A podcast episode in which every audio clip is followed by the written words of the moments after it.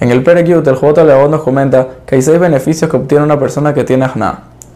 El segundo beneficio es que la persona puede soportar cambios que le pasen en su vida. Por ejemplo, si era rico y se volvió pobre.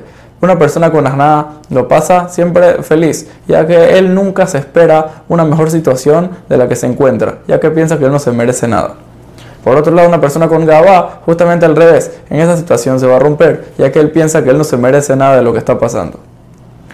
La tercera cosa es de que una persona que tiene Ajna'a, la gente confía en él y se apoyan en él y siempre le hacen caso, ya que es una persona confiable y, la gente sabe de que él le va a decir siempre el mejor consejo.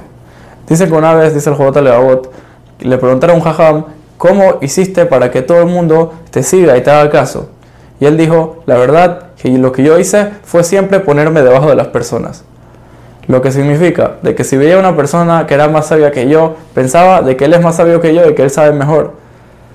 Pero, ¿qué pasa si él era más sabio? Entonces él pensaba de que seguro la otra, la otra, persona que no sabe tanto, sus pecados son menores, ya que son todos los pecados sin querer, y los pecados de él son mucho más grandes, ya que él sabe y son a propósito. Si él veía a una persona más joven que él, pensaba que tenía menos averot que él. Y si veía a una persona que es más anciana que él, pensaba de que seguro el otro tiene más mitzvot. Y así hacía con todas las personas que se encontraba para poder juzgarlas para bien y pensar de que ellas son mejores que él.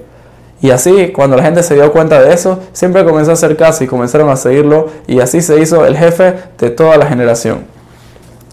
La cuarta cosa que, es la segunda parte de los beneficios, que son los beneficios del Olam Abba, es que una persona que tiene Ajna va, a ser muy, muy jajam.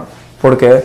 Porque esa persona, una persona que tiene Ajna siempre se va a juntar con los rabanim, ya que él entiende que los rabanim son, son más que él, saben más que él, y ahí va a absorber mucha sabiduría. Por otro lado, una persona que tiene Gaba nunca va a llegar a eso, ya que él siempre va a pensar de que él sabe más que todos y que todos tienen que venir a aprender de él en vez de ir a aprender de todos. El quinto beneficio, que va a ser el segundo beneficio que la persona obtiene en el Olam va es de que una persona que tiene ajna va a cumplir todas las mitzvot con rapidez, ya que él es humilde y se subió ante Hashem y no va a dejar pasar ni una de ellas y no va a despreciar ninguna de las mitzvot. Por otro lado, una persona que tiene Gabá termina despreciando las mitzvot que él no quiere hacer y cumple las mitzvot que hace con, con peso y lentamente.